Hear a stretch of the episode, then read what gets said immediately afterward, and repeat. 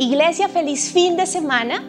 Abraham Lincoln dijo una frase que quiero contarles para iniciar este mensaje.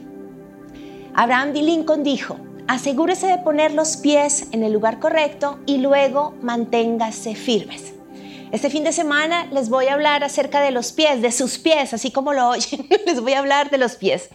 Y He llamado este mensaje Pies Descalzos, no necesariamente porque le quiera hacer un homenaje a nuestra cantante barranquillera Shakira y su canción, ni porque les quiera explicar el contexto bíblico bajo el cual nuestros futbolistas colombianos cristianos, Daniel Torres y Jerry Mina, en algún momento de sus carreras decidieron eh, descalzarse y pisar unas canchas en su carrera futbolística. No, es algo mucho más sencillo y es que al final del día, cuando usted y yo terminamos nuestra jornada, nos quitamos los zapatos o las pantuflas, nuestras medias y nos disponemos a descansar al final, al final de todas las horas que hayamos tenido en un día largo o, o no tan largo, siempre nuestros pies cuentan una historia. Y quiero contarles la mía. Hace casi llegando al final del año. Llevaba cuatro meses conquistando mi ejercicio casi tres veces a la semana, la más juiciosa para mí, iglesia, era como que estaba llegando al Everest, porque odio hacer ejercicio, no está en mí. Admiro los que, mejor dicho, se levantan y madrugan, o sea, los admiro. En mí el ejercicio es un, todo un proceso de dominio propio, lo hago por salud, por indicación médica. Y venía muy juiciosa, cuatro meses, o sea, yo dije, no, ya esto estoy, mejor dicho, estaba, estaba lista comprarme algo como para decir, te ganaste un premio. Pero un domingo en la mañana fui a pararme de mi cama y sentí un dolor agudo que nunca en mi vida había experimentado en mi pie izquierdo. Dos dedos estaban inflamados, estaban tibios, estaban con fiebre y un dedo sobre todo estaba con mucho dolor. ¿Qué hice en ese momento? Pues busqué un analgésico, coloqué hielo, después traté de mover los dedos con un relajante muscular, un gel y obviamente ingresé a YouTube. ¿Qué se hace cuando dos dedos amanecen calientes? cuando no se pueden mover, auxilio, auxilio YouTube. Y entonces ahí salían unos estiramientos y dije, bueno, tratemos de hacer la tarea. Y durante un par de días estuve con el hielo, estuve tratando de no mover el pie, de hacer esos estiramientos, de hacer los masajes, pero finalmente como al cuarto día el dolor ya era imposible de manejar y terminé yendo al médico. Y empezó un viaje, un viaje como de tres meses con dos ortopedistas especialistas en pie, radiografías, eh, fisioterapias y todo parecía indicar que un juanete, que algún antepasado me estaba heredando, había aparecido en mi vida. Entonces era como el diagnóstico inicial. Parece que hay un juanete que está asomando. Sin embargo, mis huesos, la desviación estaba siendo muy mínima para el dolor y la tendinitis que estaba generando en mis dedos del pie. Entonces dijeron, bueno, ensayemos con la fisioterapia y empecé a ir varios días a fisioterapias, empecé a hacer los estiramientos en casa, me hicieron unos masajes especializados para los pies y la cosa iba mejorando. Sin embargo, la última semana, cuando ya iba a terminar todo este proceso de rehabilitación, en dos dedos, los más pequeñitos del mismo pie, empecé a experimentar ya un dolor insoportable. No podía estar de pie, si estaba haciendo oficio lavando la losa me tocaba colocar una silla y estar así. no podía. Y entonces ahí el médico dijo, vamos, hay algo de base, o sea, esto no puede ser el tema del Juanete porque tu Juanete apenas quiere asomarse. Hay un problema y vamos a tener que analizar tus pisadas. Y un ángel apareció en mi vida y me mandó al lugar especializado de estudio de pisadas. Y entonces me pusieron a caminar en unos tapetes con sensores, tomaron fotos, me tomaron huellas, eh, me midieron los dos pies, hicieron todo un estudio con sensores. Y después eh, encontraron que sí, que había un problema de base. Me empezaron a decir, tú no sabes caminar. y yo, ah, bueno, menos mal. Hay lugares de apoyo en tus pies que están incorrectos. Tu pie parece bailarina de ballet, es absolutamente curvo, se llama pie cabo, pero cuando caminas Caminas como si tuvieras pie plano. Desde el tobillo estás haciendo unos movimientos que no son y necesitamos generar unas plantillas para nivelar los problemas de apoyo y vas a empezar a usar también unos tenis especiales. Vamos a empezar como un proceso de enseñarte a caminar. Lo increíble de esta historia es que para esta época estaba trabajando con unos líderes de jóvenes, con jóvenes y con algunas familias cuyos pies estaban perfectos, no como los míos, pero cuyo andar en Cristo estaba muy torcido. Y entonces en todo este proceso, aunque Dios me estaba hablando a mí de mi problema físico y clínico, lo que Él estaba era guiándome para estructurar el plan de trabajo con estas familias. A mí me da risa porque en todos los años que llevo predicando, esta es mi tercera predica donde mis pies salen a relucir. Siempre han sido atacados, algo pasa con mis piernas y mis pies, creo que a Dios le gustan mis pies, pero el diablo no pero siempre hay una enseñanza y por eso hoy les voy a contar de nuevo algo que Dios quiere enseñarlos con respecto a los pies y a nuestras piernas. Pero para entrar así como en materia, ¿cierto? Como que podamos ser algo prácticos, como que podamos ser más sensibles a lo que el Espíritu Santo quiere hablarnos en este día, pues nos vamos a descalzar iglesia. ¿Listos? Les doy cinco segundos, voy a, voy a contar hasta cinco y ustedes ahí donde están se van a quitar los zapatos, los tenis, las pantuflas. Todos vamos a estar descalzos Me encanta poder hacer esto en la virtualidad, porque quiero decirles, si estuviéramos presencial, ni abate les hago esto porque habría riesgo de desmayos por algunos olores. Pero como estamos en confianza, ustedes allá, yo aquí, entonces cuento hasta cinco y nos vamos a quitar nuestros zapatos. ¿Listos? Va. Uno, dos, rápido, rápido. Tres, cuatro, cinco. Listo, muéstrenme sus pies. Vamos, vamos, sin pena, sin pena, no hay problema. Miren, les muestro los míos. Ahí, al natural, pies descalzos. Todos estamos en lo mismo.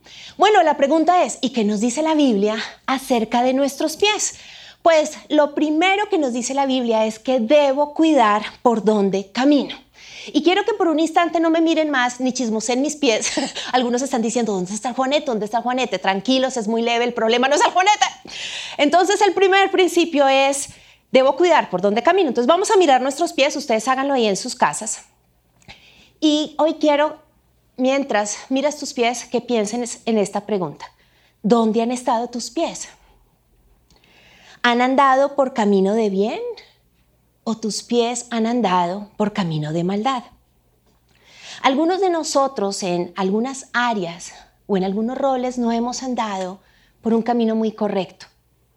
Algunos de hecho pueden estar mirando sus pies y aunque algunos están sufriendo, oh no, mis uñas están largas, oh no, tengo que hacer algo, tengo este callo o lo que sea, algunos tienen cicatrices de accidentes que tuvieron por malas decisiones. Aún físicamente pueden tener cosas que les recuerdan los pecados del pasado. Quiero pedirles a los teens específicamente, quiero hacer un alto ahora y si tú tienes 12, 13 años, quiero que mires tus pies, quiero hablarte algo particularmente a ti. La red celular nos reportó que el año pasado en pandemia se graduaron más de 200 niños que ya llegaron a los 12 años y ya están en grupos conexión de Lionheart y de hecho están viendo, ya hacen parte de nuestras reuniones en vivo.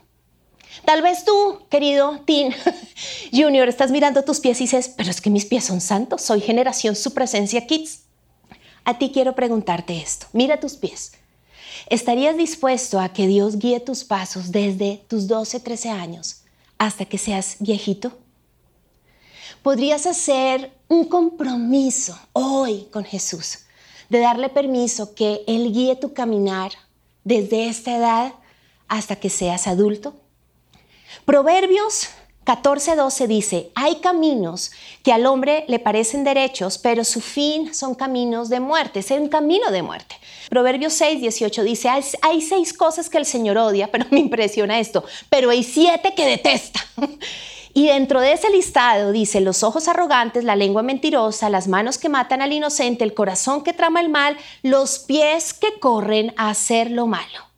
Por otro lado, Dios genera una advertencia. En Proverbios 4, 25 dice, traza un sendero recto para tus pies, permanece en él, seguro, no te desvíes, evita que tus pies sigan el mal. Y en Proverbios 6, 28, o sea, quiero que, que presten atención a este versículo. Yo dije, wow, Dios está hablando acerca de todo el contexto de la inmoralidad sexual. Y frente a esto, la Biblia nos hace esta pregunta podrá caminar sobre carbones encendidos sin ampollarse los pies. ¡Wow! Este pasaje está tenaz. Porque nosotros creemos que podemos caminar sobre carbones eh, eh, encendidos, no escondidos, ¿no? Encendidos y salir ilesos. No, es obvio que si andas sobre el fuego, sobre el carbón caliente, te vas a quemar. Y por eso Dios hoy quiere preguntar, ¿en qué camino han estado tus pies? La Biblia también no solo nos dice que debemos cuidar por dónde caminamos, sino que todos debemos aprender a caminar. Quiero que digan ahí en sus casas, yo necesito aprender a caminar. Hebreos 12, 13 dice, y haced sendas derechas para vuestros pies, para que lo cojo no se salga del camino, sino que sea sanado. En la nueva traducción viviente dice, tracen un camino recto para sus pies, a fin de que los débiles y los cojos no caigan, sino que se fortalezcan. Cuando salieron los resultados de este estudio estrambótico de mis pisadas, me preguntaban si el dolor era algo que yo había experimentado pues desde niña o hace unos años. Dije, no, este dolor es nuevo. Y me dijeron, algo has hecho en la pandemia. ¿Qué zapatos has usado en la pandemia?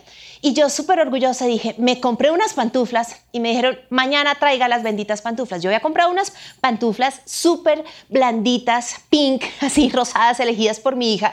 Y yo estaba feliz. ¿Por qué? Porque pues no estábamos saliendo. Yo dije, no, y soy súper friolenta. Yo dije, yo estoy en pantuflas y me coloco los zapatos para los domicilios o para las salidas así puntuales en la, en la cuarentena. Cuando vieron las pantuflas me dijeron, nueve meses con estas pantuflas, ¿cuántas horas las has usado al día? No, pues más de 12. o sea, literalmente eran mis zapatos.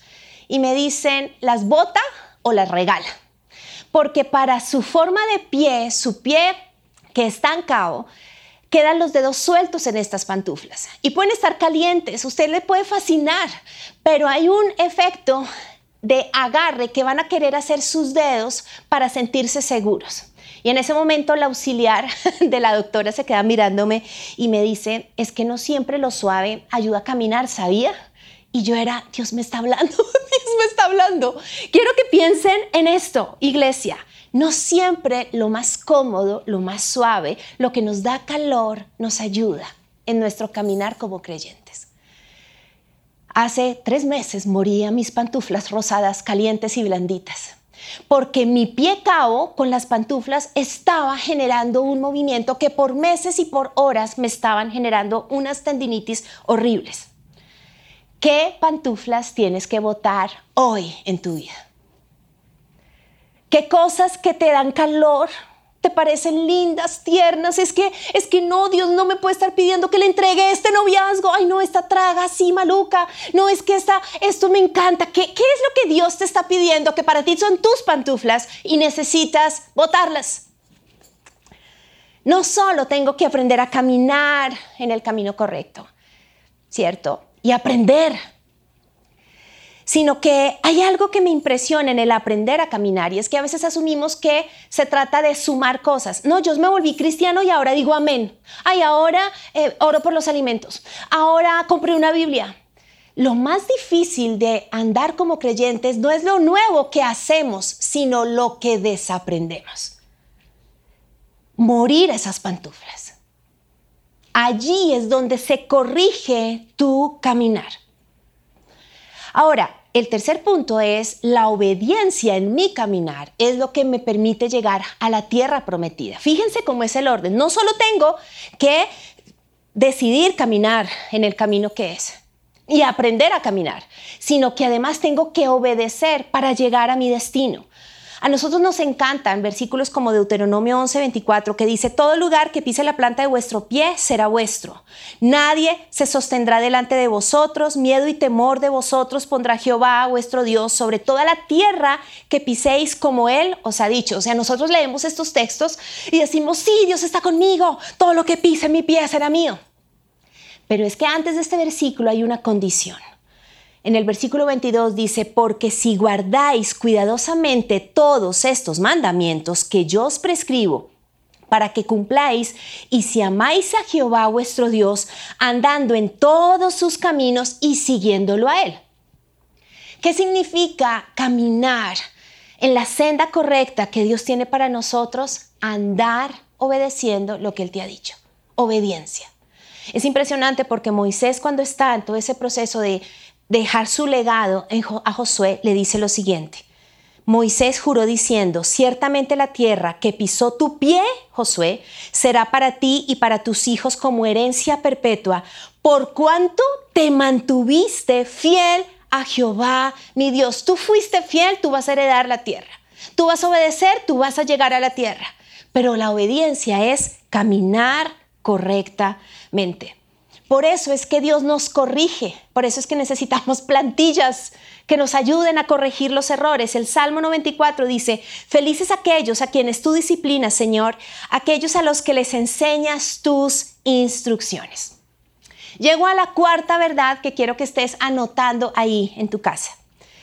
Mi cuarto punto es, tengo autoridad en mis pies. Este me gusta mucho. Lucas 10, 19 dice, miren, les, les, he dado autoridad sobre todos los poderes del enemigo. Pueden caminar entre serpientes y escorpiones y aplastarlos. Romanos 16, 20 dice, el Dios de paz pronto aplastará a Satanás bajo los pies de ustedes. Por esta razón es que en algún momento cuando estamos en la oración de la mañana, ustedes ven que el equipo que está acá nos movemos. No solo es porque queremos, no sé, no dormirnos o porque queremos quemar calorías, no, es por esto. Porque al orar, moviéndonos, estamos haciendo algo físico en, en el planeta Tierra, pero apropiándonos de lo que en el mundo espiritual estamos orando. Porque nuestros pies tienen autoridad, pero atención, mis pies no tienen autoridad porque, uy, no, soy Santa Natalia, no, no, no, no. Es porque los pies de Jesús conquistaron la victoria y es por su autoridad que Él me ha dado autoridad a mí como creyente. Efesios 1:22 dice, y sometió todas las cosas debajo de sus pies, los pies de Jesús, y lo dio por cabeza sobre todas las cosas a la iglesia, la cual es su cuerpo, la plenitud de aquel que todo lo llena en todo. Jesús, al vencer en esa resurrección, en esa cruz, tiene victoria, Dios somete todo en Él. Y por esa autoridad tú y yo también podemos orar apropiándonos de los terrenos espirituales. Ahora llego a mi último punto. Y este es un punto que quiero, Dios fue muy claro, quiero hablarles a aquellos que tenemos la responsabilidad de compartir la palabra de Dios. Este es un punto para aquellos que lideramos, pastoreamos, sí, pastores, líderes, maestros, líderes de grupo conexión, eh, no sé, en esta pandemia muchas otras iglesias nos están escuchando, como se llamen en tu iglesia esas figuras importantes, predicadores, maestros, profesores. Mi quinto punto dice, los pies de quienes hemos sido llamados por Dios son pies de servicio. Isaías 52, 7 dice, qué hermosos son sobre los montes los pies del mensajero que trae buenas noticias, buenas noticias de paz y de salvación, las noticias de que el Dios de Israel reina. Me encanta porque Dios bendice nuestros pies, aquellos que hemos sido llamados por gracia de Dios a, compartir su palabra, a disipular, a cuidar, a enseñar. Dios bendice nuestros pies porque estamos hablando del mensaje de salvación, estamos dando las buenas nuevas. Por esa razón es que el diablo odia nuestros pies.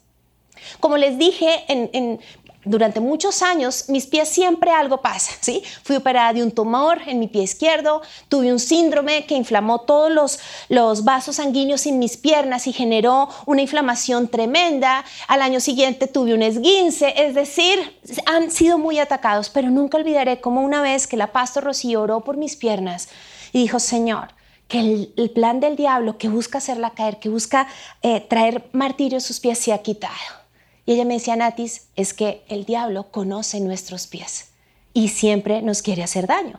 Juan 13:4 nos da una enseñanza maravillosa y es que Jesús lava los pies de los discípulos. Conocemos la historia. ¿sí? En una de sus cenas con sus discípulos, él dice que toma una toalla y a cada uno de ellos les lavas los pies. No quiero enfatizar en lo que hizo, sino en lo que dijo Jesús esa tarde o esa noche. No sé en qué momento del día lo hizo. Dice así, Luego comenzó a lavarles los pies a los discípulos y secan, secárselos con la toalla que tenía en la cintura. En el versículo 12, después de lavarles los pies, se puso otra vez el manto, se sentó y preguntó, ¿entienden lo que acabo de hacer? Ustedes me llaman maestro y señor y tienen razón porque es lo que soy. Y dado que yo, su señor y maestro, les he lavado los pies, ustedes deben lavarse los pies unos a otros. Les di ejemplo para que los sigan. Hagan lo mismo que yo he hecho con ustedes. Les digo la verdad, los esclavos no son superiores a su amo, ni el mensajero es más importante que quien envía el mensaje.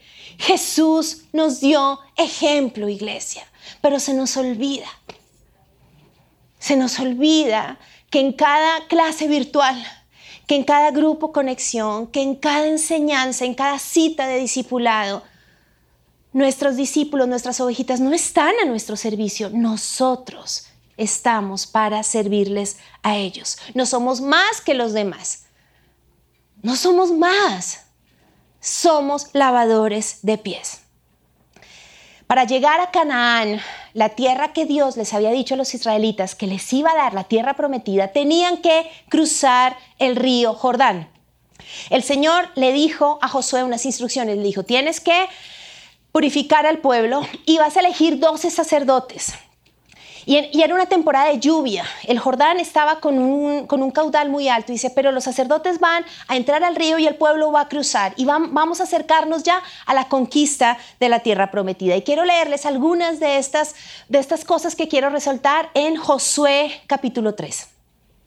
Entonces Josué le dijo al pueblo, purifíquense porque mañana el Señor hará grandes maravillas entre ustedes. En el versículo 8, Dios dice, dales la siguiente orden a los sacerdotes que llevan el arca del pacto. Cuando lleguen a la orilla del río Jordán, den unos cuantos pasos dentro del río y deténganse allí. Más adelante dice, los sacerdotes llevarán el arca del Señor, el Señor de toda la tierra. En cuanto sus pies toquen el agua, la corriente de agua se detendrá río arriba y el río se levantará como un muro. Entonces los israelitas salieron del campamento para cruzar el Jordán y los sacerdotes que llevaban el arca del pacto iban delante de ellos. Era la temporada de la cosecha y el Jordán desbordaba su causa, o sea, no estaban pasando ahí un charco, ¿sí? Dice, pero en cuanto, escuchen esto, pastores, maestros, líderes, no sé, padres de familia, todos aquellos que Dios nos ha confiado el discipulado de otros. Pero en cuanto los pies de los sacerdotes que llevaban el arca tocaron el agua a la orilla del río, el agua que venía de río arriba dejó de fluir y comenzó a amontonarse a una gran distancia de allí. Y el agua que estaba río abajo desembocó en el mar muerto hasta que el lecho del río quedó seco. Después todo el pueblo cruzó cerca de la ciudad de Jericó. Mientras tanto, los sacerdotes que llevaban el arca del pacto del Señor se quedaron parados en tierra seca, en medio del lecho, mientras el pueblo pasaba frente a ellos. Los sacerdotes esperaron allí hasta que toda la nación de Israel terminó de cruzar el Jordán por tierra seca. Se nos olvida, se nos olvida el liderazgo. Se nos olvida que hay un pueblo que tiene una tierra prometida por conquistar. Y que somos nosotros los que necesitamos honrar el arca, que sin merecerlo nos fue confiado. Se nos olvida cuidar como pastores, como maestros nuestros pies, donde caminamos. Doce sacerdotes entran al Jordán ¿Saben las horas que tuvieron que esperar hasta que el pueblo cruzara? No fue una hora, no eran cientos de israelitas, eran miles, horas allí, esperando. Me impresiona porque dice, los sacerdotes esperaron allí hasta que toda la nación terminó de cruzar el Jordán por tierra seca. ¿Qué pasaría en nuestra nación en la iglesia del Señor, no importa el nombre de tu iglesia, ¿qué pasaría en nuestra iglesia? Si honráramos la presencia de Dios que nos ha sido confiada, si, honráramos nuestros pies y dónde pisan. ¿Qué pasaría si pudiéramos ser como esos doce sacerdotes quietos, firmes en medio del agua que está alta, hasta que todos crucen al otro lado? Esa es la tarea que tenemos, firmes, permanece. no te puedes salir del Jordán, porque hay un discípulo, una ovejita, que necesita llegar a Canaán. Yo le doy gracias porque he tenido pastores en mi Jordán firmes, esperando a que yo cruce. Por eso yo amo en medio de las tormentas esperar para ayudar a otros. Quiero que oremos. Y está aquí Juan con sus pies descalzos. Y no quiero que nos mires. Mira tus pies allí donde estás. Dios llamó a Moisés. Y lo primero que le dijo, antes de decirle para qué lo había llamado, le dijo, Moisés, quítate las sandalias, porque esta tierra es tierra santa, porque es mi presencia. ¿De qué te tienes que despojar hoy? No importa si eres un teen de 12 años o una abuela de 90. ¿De qué pantuflas? ¿De qué malos hábitos? ¿De qué dolores? ¿De qué argumentos?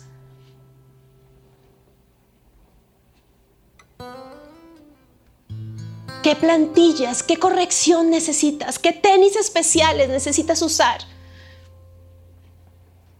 Para poder andar conforme al propósito de Dios, buscando su voluntad. Y si eres líder y estás que tiras la toalla, si eres maestro, docente de nuestra formación básica, el Instituto Bíblico, si eres pastor y te quieres rendir, quiero decirte, no te rindas porque hay una tierra que otros van a conquistar si tú decides estar firme allí. Señor, y hoy oramos diciéndote aquí están nuestros pies. Te pedimos que nos perdones, porque así como en el mundo físico no los cuidamos muchas veces, hacemos lo mismo en nuestro andar en Cristo. Perdónanos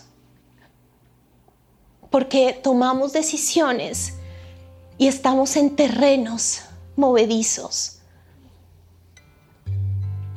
Señor, hoy queremos descalzarnos, quitar el orgullo. Señor, yo te pido que a cada uno de nosotros nos digas qué necesitas limpiar, ajustar en nuestro caminar contigo. Queremos andar siguiendo tus pisadas. Queremos pisar donde tú levantas el pie, en tu misma huella. Pero te clamo, Espíritu Santo de Dios, que podamos ser hijos tuyos con un corazón tan humilde, tan dócil, que aun cuando nos corriges y nos dices, ahora quiero que camines así, usa esta plantilla, ponte este zapato nuevo en este rol, podamos decir sí. Señor, y oro por una generación de líderes, pastores, maestros, para que nos recuerdes que no somos más. Somos portadores de un arca que no es nuestra, que por gracia nos ha sido confiada. Pero ayúdanos a entender que hay jóvenes, hay niños, hay parejas, hay familias. Nuestra Colombia hermosa y tantas naciones que están tan perdidos. Y que solo cuando nosotros entremos a ese río que está alto y permanezcamos allí, ellos van a entender que hay un destino que Dios tiene para ellos, Señor. Enséñanos a caminar y gracias porque siempre has estado con nosotros. He caminado sobre el mar y siempre estás ahí, calmando las tormentas que vienen contra mí. He caminado sobre el mar y siempre estás ahí calmando las tormentas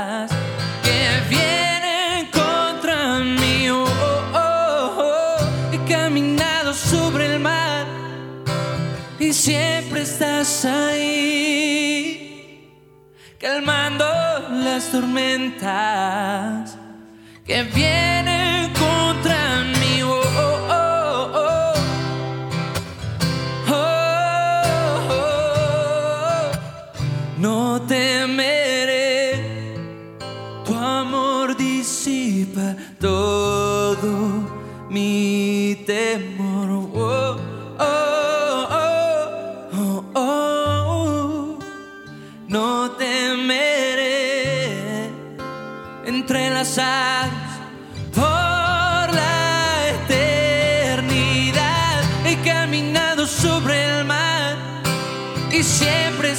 estás ahí, calmando las tormentas que vienen contra mí. He caminado sobre el mar y siempre estás ahí, calmando las tormentas que vienen contra mí.